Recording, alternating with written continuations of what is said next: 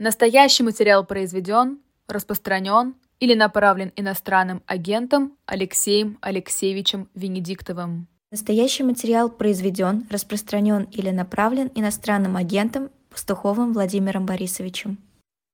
Всем добрый вечер, это Москва, в Москве 21 час 5 минут, я вернулся в Москву, как вы видите, я с вами, и у нас пастуховские четверги, Владимир Борисович Пастухов, а, добрый вечер. Добрый вечер, Алексей Алексеевич. Я никуда не возвращался. Как вы видите, я не с вами, но все равно вместе с вами. Ну вот именно, вы с нами. Вот, да, не подбрасывайте. Значит, как всегда, разминка а, минут на пять перед рекламой. Из Киева вопрос. Александр Червоненко, но он из Киева, а, но из Дублина, и возраст указал, как я просил, 69 лет. Что вы думаете, Владимир Борисович, о необратимых процессах для выехавших от войны украинцах? Глубина масштаб, трагичность. Я просто напомню вам, что а, вот по докладу в Верховной Раде 3,5 миллиона трудоспособного населения, еще раз, трудоспособного населения, это не старики, не дети, выехали за пределы Украины на Запад, из них 2,2 миллиона, 2,3 миллиона женщин и 1,1 миллион мужчин. Вот что для них?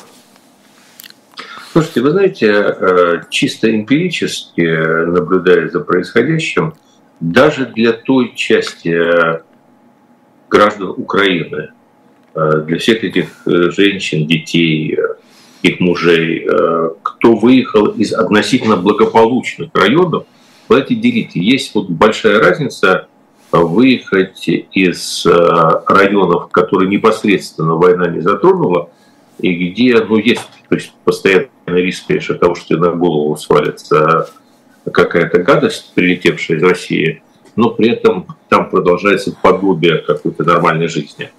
И есть э, ну, выезд из таких городов, как Мариуполь, из э, Херсонской области, из Донбасса, то есть там, где проходит линия фронта. Но даже для тех, кто выехал из относительно благополучных районов, это колоссальная трагедия. Это колоссальная трагедия, и очень небольшая часть тех, кто выехал, реально приспосабливаются к этой жизни на Западе. И точно так же здесь, в общем, на самом деле, при всех очень красивых словах, которые говорятся и произносятся, а, ни маслом, ни тем более вареньем, а, ни хлебом солью никто ничем не встречает. То есть э, это, это, это огромное испытание. А, с моей точки зрения, это испытание дальше приводит на самом деле к разделению судеб. То есть есть какая-то значительная часть людей, которые реально хотят по возможности вернуться обратно и при первой возможности обратно возвращаются. Есть часть людей, для которых э, э, это изменение судьбы, которое они уже не хотят повернуть вспять. Э, пропорции, в основном люди хотят вернуться, но какая-то значимая часть и, к сожалению, как это часто бывает с миграцией, наиболее активная, наиболее адаптивная, а, которая не хочет больше каких-то испытаний для своих детей, которая, а, в общем, вывезла детей и говорит, все, хватит. А, с моей точки зрения, это зарубка, которая не пройдет. Большая часть населения останется. Украина эту раду очень долго будет зарубцовывать очень долго будет зарубцовывать. И э, с моей точки зрения, ну, у этого есть, конечно, какие-то экономические измерения, но гуманитарное измерение – это на два на три поколения. Смотрите, это, это практически десятая часть трудоспособного населения. Я специально беру без стариков и детей, те, которые сейчас эмигрировали. На Запад я уж не беру то, что в России, это мы отдельно с вами поговорим, так, ДНР, ЛНР и прочее. Да? 10%, Владимир Борисович. Это очень много. Я сказал, что это, это колоссальная, пока не обсуждаемая э, нагрузка на экономику. Э, не обсуждаемая просто потому, что сейчас не до этого. То есть сейчас, э, сейчас ведь режим реанимации. То есть сейчас надо выжить и выстоять. А что будет потом, так это будет потом. Но, в принципе, кто-то, конечно, задумывается, но это пока не попадает э, на первую полосу сознания, скажем так. Но дальше, дальше, конечно, когда это закончится, Украина будет считать каждую голову. То есть потери на фронте колоссальные. То есть мы понимаем, что Украина не озвучивают свои потери, и, ну, ну, понятно, да. но они колоссальные. То есть я думаю, что они сопоставимы с российскими. А, потери от иммиграции э, в оба конца, потому что потери а, ну, ранеными, э, конечно, будут. То есть, Мы про это еще поговорим, Владимир Борисович. Мы, вот я да. как раз хотел был вопрос, вернее, от Александра из Киева, поэтому я хотел бы, чтобы вы ответили на него. Да. Мы сейчас прорвемся на рекламу. Спасибо всем, кто нас поддерживает, и рекламодателям, и вы, кто пока имеет возможность зайти на shop.diletantmedia, увидеть новые книги, в том числе Черчилля, которые вы просили, шеститомник про великую про Великую войну, про Вторую мировую войну. Пока у вас есть две минуты рекламы, быстро зашли, купили, вернулись.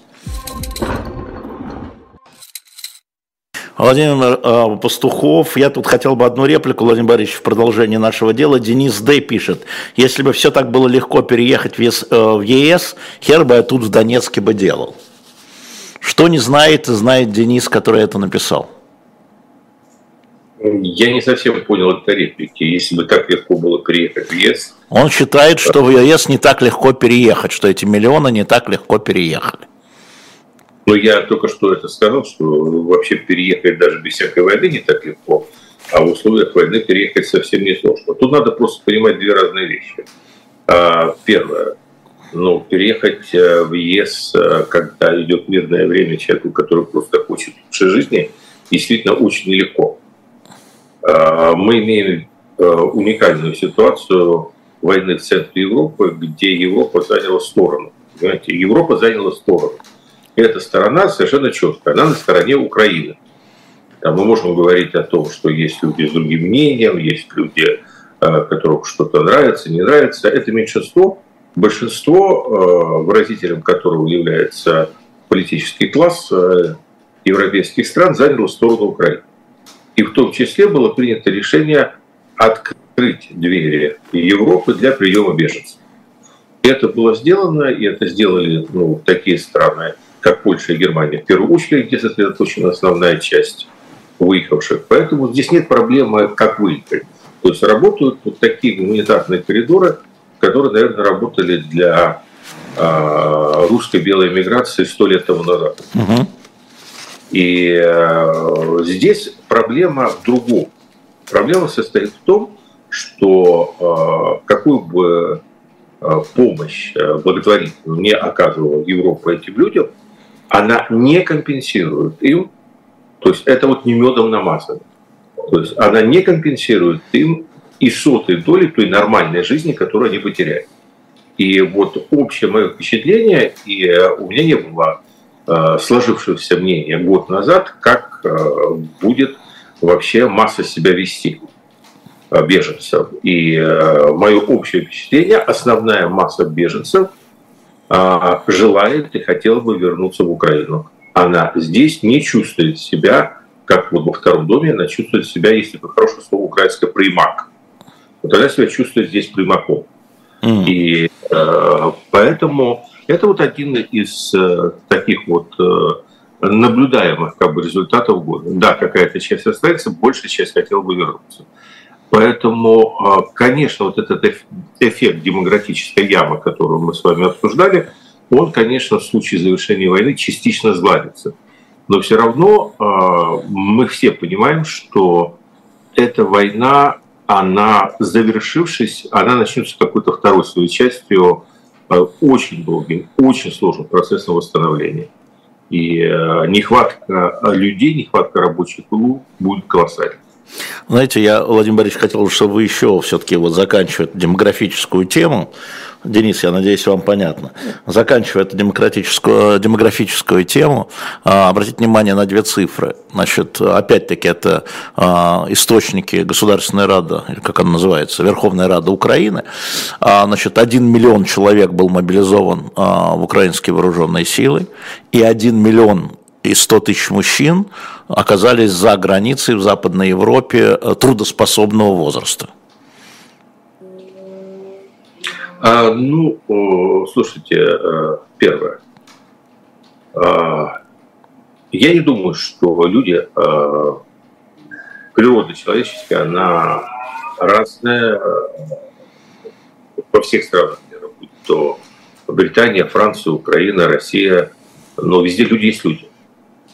Ну, что я буду говорить, что а, не было естественного желания 40, 5 миллионов человек населения. Из них там 10-15 э, миллионов, не знаю, так на скидку говорю, э, мужчин э, призывного возраста. Угу. Естественно, что как минимум каждый 15 сделает все возможное, чтобы не попасть на фронт. Вы говорите, это много, я говорю, что это мало. Понимаете, у нас от частичной мобилизации, где призывалось 300 тысяч человек, э, в течение нескольких месяцев дернуло по подсчетам, по-моему, около 600 тысяч. Ну, соответственно, тогда на миллионную мобилизацию вот этот вот миллион сто э, мужского населения, которое вы приводите, но я оперирую теми цифрами, которые вы называете, угу. у меня их нет возможности проверять, поэтому я как бы оперирую вашими цифрами ну тогда их должно было по таким подсчетам быть 2-3 э, миллиона. То есть, естественно, я вижу э, людей, э, не только женщин и детей вокруг себя здесь, где я нахожусь. Естественно, у меня тоже иногда возникают вопросы, когда вижу людей достаточно спортивного телосложения не на линии фронта, а в курортном городке. Только что мне мои друзья из Киева прислали расследование, я не помню какое издание, но оно тут провело такое, как бы, э, в ФБКовском, я бы сказал, стиле э, расследование, а кого мы встретили на Лазурном берегу. И знаете, ну, практически много кого. То есть, да, в общем, но при этом я должен сказать, что мои одноклассники э, сидят в Киеве, поскольку всем нам вот граница этой войны пришлась на 59-60, и вот э, пока никто из них, кто до 60 не дорос, там месяцы остаются, так никуда и не уехал, не так просто. Естественно, есть коррупция. Есть и официальные, так называемые, волонтерские схемы, то есть люди действительно очень много делают и очень много платят. Это такая э, формула. Но если коррупция, она никуда не делась и не может деться. Она есть в любой стране. Я вас уверяю, что если хорошо поскрести, а, зная жизнь Великобритании, как ногтем чуть-чуть по поверхности жизни, вы тоже очень много чего интересного найдете. И обнаружите колоссальный черный рынок, который на самом деле э, э, значимую часть э, экономики бустерит. Ну, мы же все-таки говорим а, поэтому... о, войне между Россией и Украиной, а не про Великобританию и Конго. Я, мы можем и про Конго поговорить. Знаете, знаете, я вот отвечу фразой Маркса, вот это написал, а, отвечая на какую-то анкету, что ничто человеческое мне не чуждо. Ничто человеческое не чуждо и Украине тоже. Но мы а, поддерживаем не за это. Я просто хочу сказать, что это не мои цифры, а цифры Комитета по труду Верховной Рады.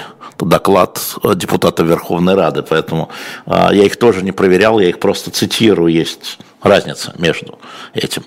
Официальные цифры. А, давайте э, вот что я хотел вас спросить. Теперь, в общем, к главной теме.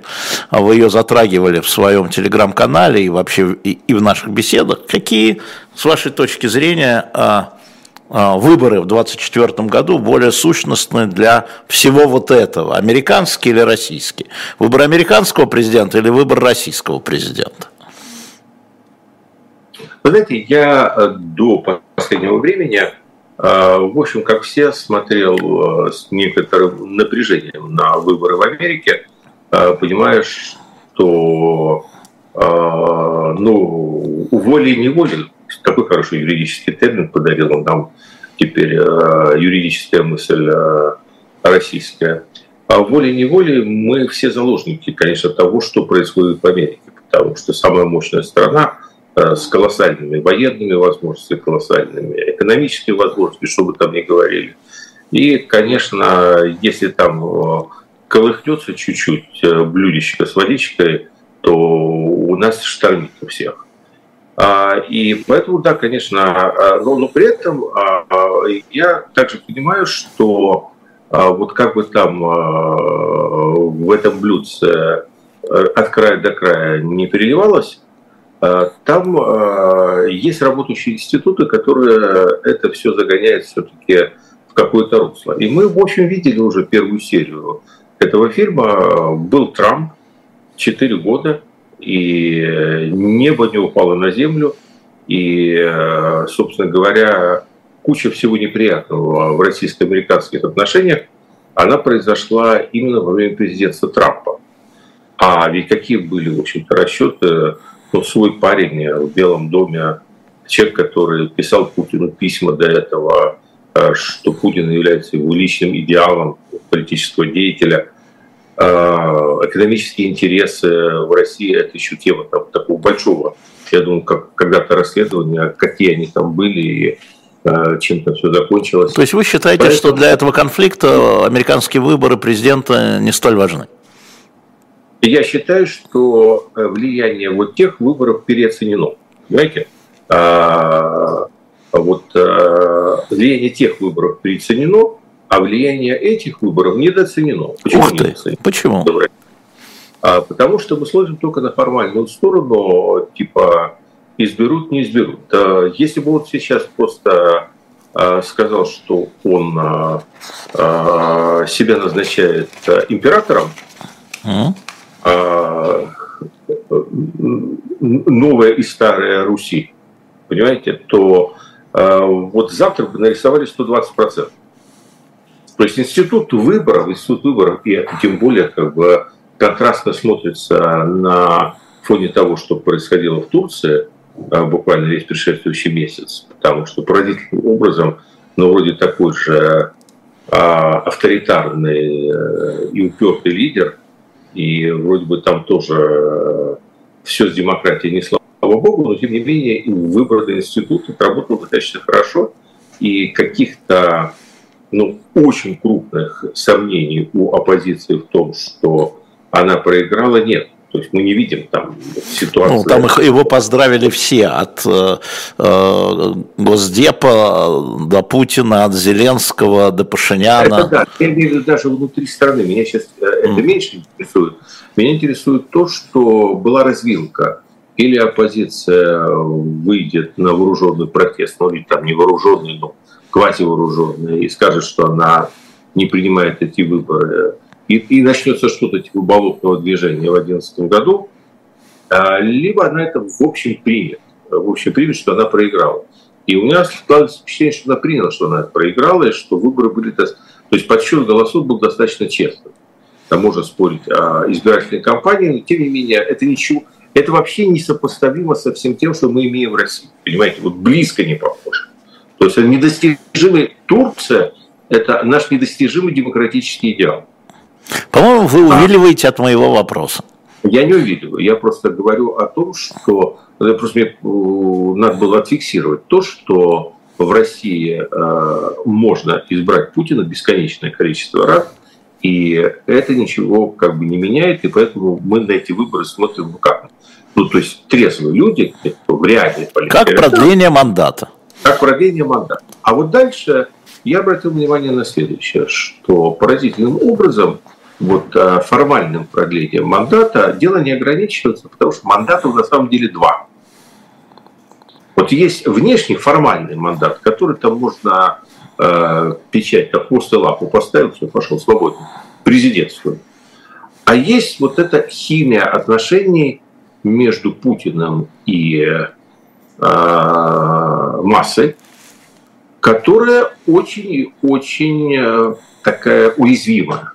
Она очень тонкая, на самом деле. Я, на самом деле, тот пост, который вы обратили внимание, я его сегодня как бы продолжил, вроде бы о другом, но о том же.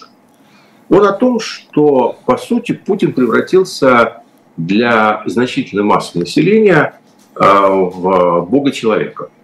Mm. И он утилизует религиозную энергию массы. Mm. Я когда говорю о религиозной энергии массы, это не обязательно вот воцерковлен. То есть э, у человека есть вот эта вот потребность верить. И вообще э, вера и разум – это два таких способа постижения этого мира, которые постоянно конкурируют друг с другом. Я думаю, что никогда ни один из них никогда окончательно не победит. А человек, у которого что-то одно победило, всегда будет духовным инвалидом. То есть нормальная ситуация, что есть и то, и другое. Так вот, э, Путин э, сумел сделать так, что э, вера, вера в отношении к нему, она полностью вытеснила разум и способность какого-то критического восприятия, и это на самом деле причина того, что мы имеем. И на этом держится и его власть, и режим, и эта война. И вот есть вот эта вот постоянная химия вот этих отношений религиозных, отношений между уже не Путиным президентом, а Путиным пастором, Путиным таким духовным, а это ла, если хотите сказать, и массы. И вот эта химия, она не зависит от того, сколько там а, голосов подсчитали. Понимаете, она либо есть, либо нету. И она подвижна, она подвижна. При этом она подвижна самым неприятным образом. Она а, либо есть, либо нету. То есть она переворачивается так, как переворачиваются магнитные полюса Земли. Вот практически мгновенно там. А, поэтому а, вопрос состоит в следующем, что выборы, являясь абсолютной формальностью, они вызывают в жизни патологическое для такого общества, которым является сегодня Россия, а, состояние больше, чем обычной активности. Это я не понял. Почему? А, ну, просто люди, люди чуть-чуть больше в этот момент начинают вовлекаться в политическое, в политику, чем обычно. Потому То есть надо оторвать спорт... задницу, пойти проголосовать да, или да. нажать кнопку Не на компьютере. А, а, а, надо оторвать задницу пойти голосовать. Но в твои двери начинают стучаться всякие людишки и люди, которые тебе что-то там рассказывают. По телевизору больше нагнетают обстановку, что-то показывают. То есть происходит некое возбуждение выше среднего. Слушайте, мы помним по Ленину, что он говорил, что есть три признака революционной ситуации. Один мы сейчас забудем про кризис верхов, э, это еще надо подождать. А второй, это, как Ленин интересно пишет, чуть больше, чем обычное объединение народа. Чуть больше, чем обычное. Не вообще объединение, не абсолютное, а чуть больше, чем обычное. Я объясню, что такое значит вот это вот абсолютное, а не а относительно не абсолютное объединение. Вот есть блестящая работа академика Юрия Пивоварова, который исследовал а, самый там, большой сдвиг там, в Поволжье а, в 16 году, а, пожарищ, барских имений и так далее, где была такая крестьянская война, по сути, в преддверии революции. И он показывает, что на самом деле ну, можно было ожидать, что там, наверное, в Поволжье в 16 году был какой-то дичайший голод, или там прошла катастрофа, ураган. Ничего подобного. А там доходность крестьянских хозяйств упала на каких-то 4-5%. Что такое доходность упала на 4-5%? Смешно. И тем не менее, это стало вот триггером такого совершенно агрессивного поведения массы. В 1916 году. В 1916 году. А, просто, понимаете, это же не значит повториться. Я просто говорю, что эти аналогии надо держать в голове. Когда я говорю об активности, дальше Ленин говорит, чуть больше, чем обычно активность. Можно не говорить, что там все встали, побежали, чуть да. больше, чем обычно. Что такое чуть больше, чем обычно? Может, она на 5% больше, чем обычно, а это, знаете, рыба на 5% шире открыла рот и уже туда попал крючок. Может, этих 5% не хватало, понимаете? Mm. Поэтому вот этот вот момент чуть больше, чем обычно, он, безусловно, будет. Потому что сама природа то есть власти надо либо вообще выборы отменять, либо, а, если выборы, не подсчет голосов важен, активность, активность, uh-huh. то есть какие-то партии фейковые, какие-то люди по телевизору. все все обсуждают, да? Да, все все обсуждают. У Соловьева и так моторчик где-то 180 там, оборотов в секунду, а будет 360, понимаете? Перегреется. Да. Перегреется. Вот, вот это вот все, как ни парадоксально, это заставляет власть двигаться в другом темпе, не в том, в котором ей комфортно. И это заставляет принимать какие-то решения. Путин должен где-то показываться, чаще выходить из зоны комфорта, которая у него где-то под землей. А, понимаете, а, во всех смыслах этого слова. То есть это все повышает уязвимость, а самое главное, заставляет принимать больше решений в секунду времени, чем обычно каких-то. А сегодня в условиях вот того иррационального какого-то состояния и общества, и государства, некой ощутимой буквально пальцами энтропии бюрократической машины, такая нагрузка может оказаться, в общем, на самом деле фатальной. Ну, может не оказаться, но может оказаться фатальной. По-моему, вы фантазируете сейчас. Ну, я фантазирую, естественно, ага. но я просто говорю опции, поймите. Да-да. А, в истории всегда есть одномоментно 5-6 сценариев. Если э, вы, положа руку на сердце, мне скажете сейчас, что сценарий с приходом большевиков к власти казался реалистичным, а, скажем так, во время их апрельской конференции в начале 1917 года, когда их было 3000 человек, и вы бы рассказали это тогдашнему министру внутренних дел, который весь был с головой погружен в миллионную эсеровскую партию, согласитесь, этот сценарий тоже не казался ну, реалистичным. Ну, ну, Владимир Борисович, если я положу руку на ваше сердце, может быть, я такое и скажу. А вот если положу руку на свое сердце, может, я скажу другое. Слушайте, я вдруг что вспомнил. Сейчас а, же а, мы видим некое обострение в Косово, да? А там в чем была суть, я хотел бы, чтобы вы провели аналогию. А на севере Косово основное население, оно сербское, оно бойкотировало выборы мэров. И на выборы пришло 3,5% населения, которые избрали мэров албанцев, ну, этнических албанцев. И мы видим, как сразу вспыхнуло сербское население, и пошло, значит, этих албанцев там сносить. А, и уже Сербия подтягивает армию границы. Но что говорят европейцы? Что говорит Европейский Союз? Почему КФОР, это вооруженные силы ООН, защищают албанцев? Это меньшинство. А почему вы не пошли на выборы? А почему вы не выдвинули своих кандидатов? Это вы сделали, которые не пришли на выбор. И это в какой-то маленькой Косове. Три с половиной, да, законно. Вы не пошли, вы бойкотировали ваше дело, а мы будем защищать законно избранных мэров. Легитимность, Владимир Борисович? Ну, в общем, да. В общем, да. А, а, тут проблема вот в чем, что а, цыплят же по осени считают, а мэров, наверное, там по весне, уж не знаю. А, это была попытка, то есть понятно, что есть силы, которые спят и видят все-таки каким-то образом революционным, в широком смысле, философским революционным путем эту ситуацию в Косово раскачать и изменить ее. Я не про Косово, Владимир Борисович. Вот люди, разные политические силы в России и за рубежом, российские, а будут принимать решения относительно э, голосования 24 года. Я про это пока до Косово сказал. Да. Я бы сказал о том, что когда ты э, замах делаешь, то ты должен как бы всегда рассчитать силы. Это касается и России, и Косово.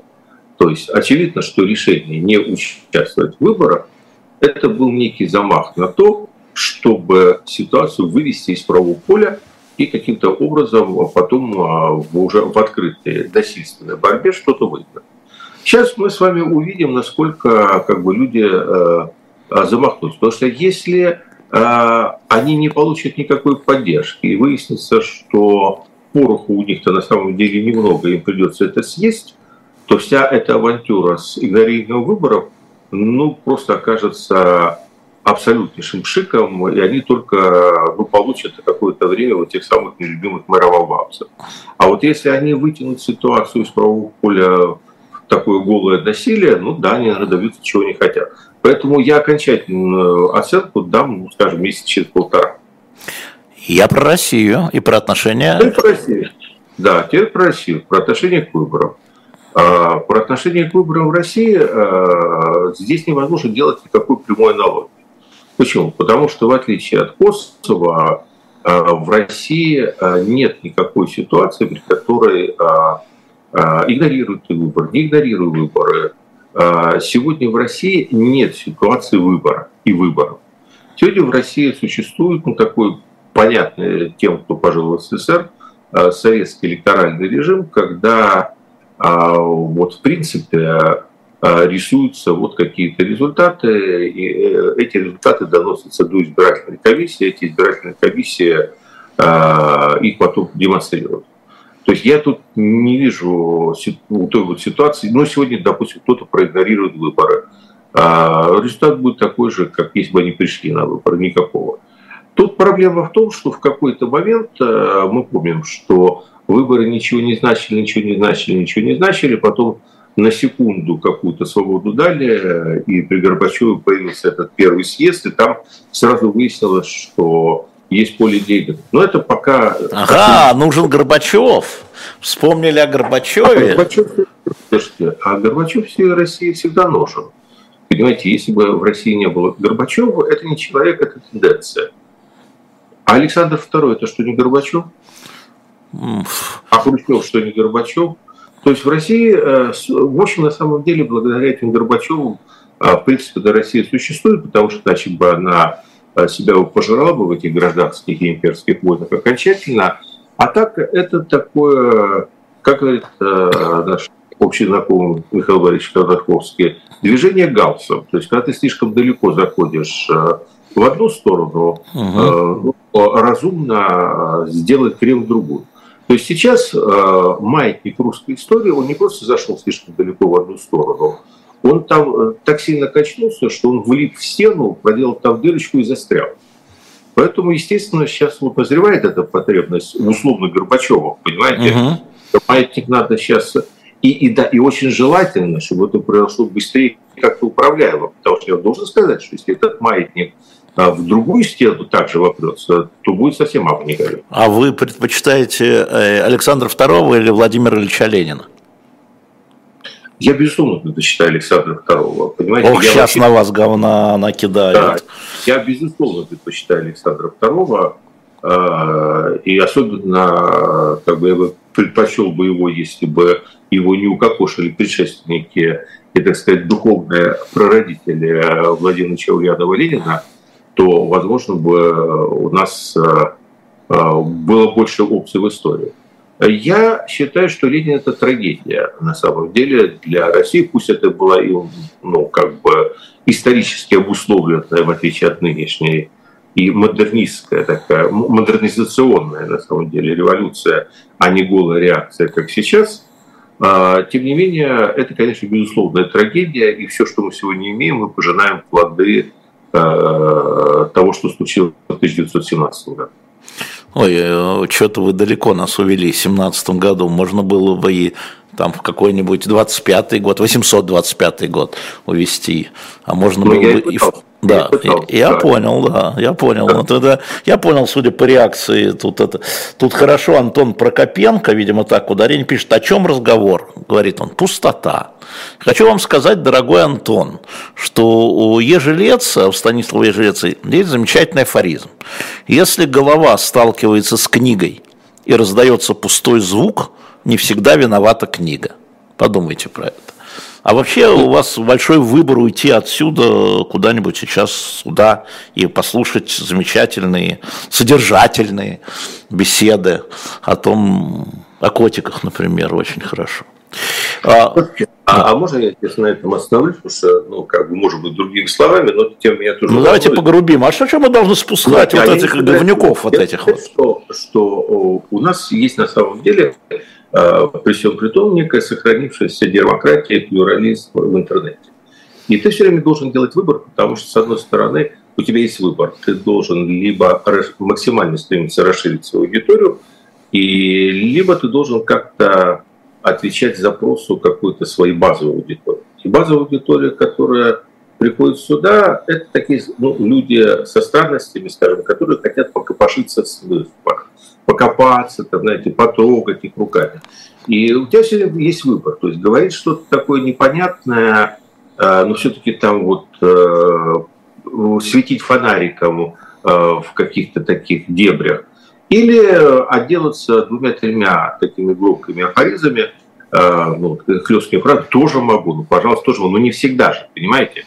Поэтому, в общем, мой выбор пользу моей базы аудитории. И я абсолютно да. поэтому, поэтому после эфира я всех аккуратно, вот кто вот тут вот это, вот это, я всех спокойно забаню, помогу вам уйти туда, куда вам надо уйти, чтобы вас здесь э, помочь вам. Вы, вы же сами не можете уйти, значит, надо помочь. Пинка в жопу. Вот так я и дам баном э, пинка в жопу. Будет порядок правильно, Денис в эфире.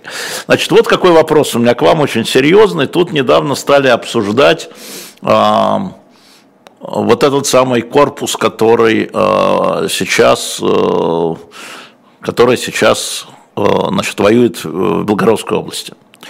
И там начали обсуждать, что командир этого корпуса, Легион Свободы, так называемый, как он говорится, это человек с абсолютно нацистскими взглядами, и в прошлом, и в нынешнем, сторонник корейской расы, а, чистоты этнической, он так и говорит, что в будущем Россия будет этнически чистой, это, вот это и будет прекрасная Россия будущего, на что хорошо вам известный Марат Гельман э, говорит, ну это все простится, потому что он воюет на правильной стороне. Вот что может проститься, а что может не проститься воюющим на правильной стороне, как говорит Гельман, на правильной, я беру в цитата кавычку, да, а, поскольку это цитата. Что скажете? Слушайте, э, мне даже нечего сказать, э, потому что... Ну, это же Марат это... Гельман, это же не человек с улицы, пьяный дебашир, правда? Ну, давайте так. Э, для меня это ситуация 40-го года. То есть? Это ситуация 40-го года, когда 41-го, хорошо, а, ну, в принципе, уже, уже к этому шло, уже было понятно. В 40 году уже в Париж вошли немцы, и, и той части русской миграции, которая там находилась, надо было делать свой выбор, и она начала делать его в 40-м, а в 41-м сделала... А, для иммиграции, да, для иммиграции да. выбор 40-го года. Да. да. А, и вопрос стоит следующего, что а, есть как бы понятная дилемма. Твоя страна, по сути, оккупирована но она оккупирована изнутри неким режимом, который э, сумел взять власть над твоим народом и влюбить его в себя, э, но при этом ты, э, находясь как бы вне этой зоны любви, видишь и понимаешь, что это колоссальная трагедия, это ну, страшный там режим, это он ведет преступления, ведет войны и так далее. А с ним борется другой режим. Я сейчас ни в коем случае не сравниваю как бы ситуацию, но просто другой. И этот режим э, ведет войну с Россией. Ты принимаешь э, в каждом конкретном случае, то есть ты ставишь акценты так, как тебе э, душа подсказывает, так, как говорит твой долг. То есть в одном случае ты говоришь, нет, я ненавижу этот режим, но это моя страна, я не могу переступить и воевать против нее. В другом случае ты говоришь, нет, это не моя страна, потому что этот режим, он античеловеческий, он эту страну все перечеркнул. Поэтому я иду воевать против этого режима, даже с учетом того, что он выступает от имени моей страны. Это глубоко персональный выбор. Это глубокий раскол, это трагедия для миграции. Абсолютно этот выбор будет сейчас с каждым днем все более насущный, и каждый будет делать свой выбор и каждый будет либо переступать, либо не переступать эту черту. Теперь, что касается э, взглядов тех людей, которые э, как бы я первый раз, кстати, слышу вообще о том, что... Но мы можем отложить, чтобы вы ознакомились. Я не настаиваю на этом. Просто я сейчас не про этих людей. Я не про нацистов. Я про Марата Гельмана и тех людей, которые говорят, можно простить нацистские взгляды, можно простить их взгляды на нацистское будущее России, на арийцев, на превосходство белой расы. Главное, они на правильной стороне. Я про Марата, а не про Дениса. Ну, если Марат Гельман это через пять лет повторит, э, я буду Э, думаю, что это будет критерий истинности, он сможет эти слова произнести, а главное будет где и кому. А, я не знаю, можно ли э, что бы то ни было прощать. Для меня нацистские взгляды есть нацистские взгляды, э, Холокост есть Холокост, предательство есть предательство, бандитизм есть бандитизм, узурпация власти есть узурпация власти. Ну, я не думаю, что это меняется от того, на какой ты стороне. А, оно все остается само собой. Не знаю. А, а, это, это разные вещи. Это разные вещи. То есть есть э, простая такая вещь, как справедлива ли война Украины против России сегодня? Да. Могут ли украинцы защищаться всеми доступными способами? Да. Могут ли они создавать батальоны из тех русских, которые готовы воевать. Да. Интересно ли им знать взгляды этих русских на Россию и так далее? Нет. оправдывает ли это русских в том, что у них нацистские взгляды? Нет. Не. А я не про украинцев, я про Марата Гельмана, который не украинец. Вы сейчас говорили, что украинцы имеют на это право. Ну, я же вам ответил. Ну, вы ответили так, я не знаю, поняли ли ваш а ответ. Как, а, а, а как вы? Не знаю, я хочу, чтобы вы ответили так, как вы считаете да, нужным. Да. Я хочу, чтобы вы Марату ответили, а не каким-то вымышленным украинцам. У него, у него есть своя точка зрения. Ну, я хотел бы, чтобы вы ее оценили. Почему мы можем я оценивать не... точку зрения, а, там, не знаю, Путина а, или там Евгения Киселева, или не можем оценивать точку зрения Марата Гельмана, а потому что он Марат Гельман, понимаете ли? А я не оцениваю ни точку зрения Путина, ни Евгения Евгения Киселева. Я на самом деле просто э, их описываю, но не оцениваю. А Марат Гельман имеет право на свою точку да, зрения. конечно, безусловно. Считает, да, и он считает, что... Хорошо, я по-другому спрошу. Вы с ней солидарны? Я же вам сказал. Вы, э, Вы с этой точки зрения Марата Гельмана, а не Владимира Зеленского, солидарны? А при чем тут Владимир Зеленский? Что Владимир Зеленский говорил какую-то другую точку зрения? Нет, я просто вы говорили, украинцы имеют право, я беру лидера. Я, я вас не выпущу из этого вопроса, пока вы не ответите, Владимир Борисович. Слушайте, вы, вы путаете э, профессии. Вы журналист, я адвокат. Не да. выпустите из какого-то да, вопроса. Да. Догнать Савранского – это утопия, Алексей. Да, тем не менее, вы разделяете и... точку зрения э, Марата я, Гельмана? Я, я, я вам ответил, что Нет. я считаю вы не ответили, вы ответили про каких-то украинцев, которые имеют право. А я вас я, спрашиваю про Марата Гельмана. Вы пропустили, вы пропустили. Я ответил, что украинцы имеют право э, помогать создавать батальоны людей с любыми взглядами. Им это безразлично. Но для русских, которые в этих батальонах находятся, э, это не оправдывает наличие у них нацистских взглядов. Я вам ответил, чего мне нравится. Мне не нравится, что вы не отвечаете про Марата. Марат не находится в этом, в этом легионе. Почему вы говорите про одних, про других, но про Марата Хорошо, не говорите. Марат, Марат считает, что это оправдывает. Может быть, он прав, может быть, я не прав. Почему я должен с ним спорить? Интересно. Со мной вы можете спорить с Маратом. Не боитесь Марата? А, о, нет, я, я, во-первых, я с ним лично не знаком, чтобы даже Ну, может, что-нибудь такое написать? Может, вас с Шендеровичем как-то, как-то тогда спросить? Знаете, я вам хочу сказать, что первое, ну, я не знаю ни Шендеровича, ни Марата, написать я могу. А что касается... Мне кажется, что вы сейчас зацепились за какой-то исключительно мелкий вот, Нет. вот миллиметр вопрос, и пытаетесь его надуть. Нет. А, Это не мелкий вопрос. Я, я, вам, я вам отвечу. Ситуация крайне неприятная. Она неприятная ни с исторической, ни с моральной, ни с политической, ни с какой точки зрения. Война доходит до той самой грани, за которой она э, возвратно превращается в гражданскую войну для России. Сейчас мы говорим про Украину. Она, то есть это вот та, как бы, это та форма, в которой империалистическая война вот прямо по Ленину возвращается обратно в свою первичную форму, что она была. Такой на самом деле никто не видел. То есть была скрытая гражданская война. Дальше она выплеснулась из России, приняв форму империалистической, а теперь она возвращается в Россию открытой гражданской войной. И вот меня в прошлых передачах, в том числе и вы, спрашивали, а как же эта гражданская война может выглядеть? Никто же там нигде не ходит, все жуют. Так вот, э, так она и выглядит, гражданская война, когда а, какой-то русский нацист э, выступает на стороне Украины, берет в руки оружие и приходит на русскую территорию. И это не война уже просто Украины с Россией. И его не надо рассматривать просто как орудие Украины, типа он стал на ту сторону. Да он за себя воюет, за свои идеалы. Так выглядит гражданская война в России. А дальше за ружье возьмется Кадыров, а дальше за ружье возьмется Пригожин, а дальше за ружье возьмется какая-нибудь 56-я мотострелковая бригада. Ну, просто с этого парня все началось, понимаете? Я ответил на ваш вопрос. Да, теперь ответили.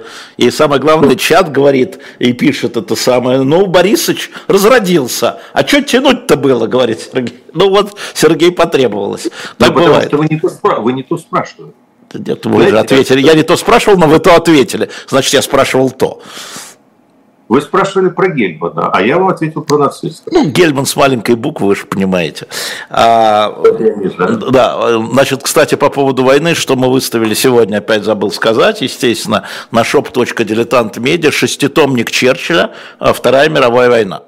Он был очень быстро раскуплен у нас, вот это, Черчилль литератор. Кстати, кто-то забыл, наверное, что Черчилль получил Нобелевскую премию по литературе, а не по миру, я бы сказал так. А, и он написал историю Второй мировой войны, уже, естественно, после. Первый том называется, э, его лучше всего читать, «Надвигающаяся буря», а второй том «Их звездный час».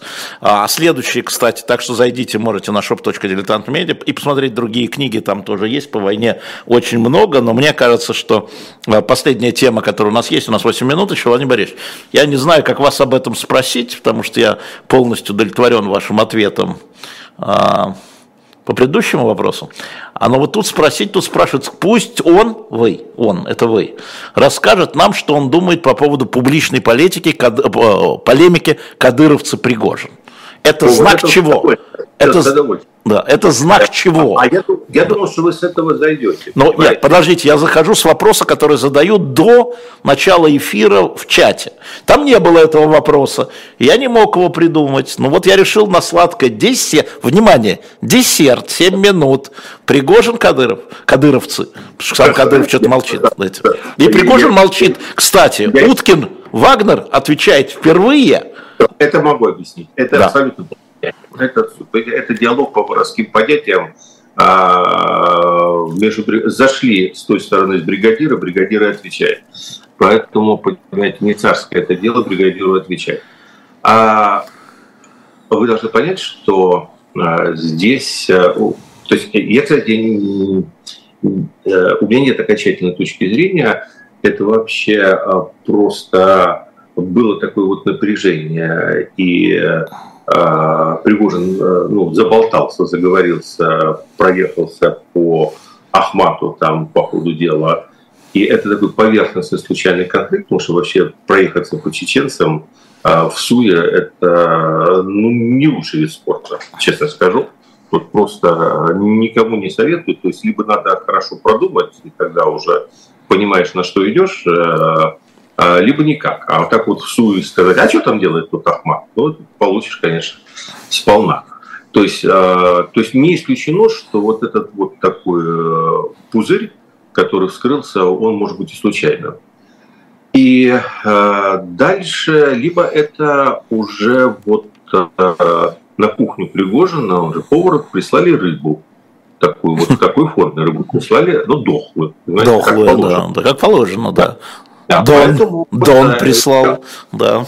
Вот так, тогда это очень интересно, потому что кто прислал тогда, условно говоря, кто Золотов прислал, а, вроде бы как бы он сам Золотов Вась-Вась, но может быть вот уже Дон а, Золотов, а, а, он как передумал, потому что понятно, что Золотов Кадыров, это такая вот связь, она старинная, она хорошая, там все терки, перетерки, помните, и по Немцову кто решал? Золотов решал, там по другим вопросам, таким спорам тоже Золотов решал.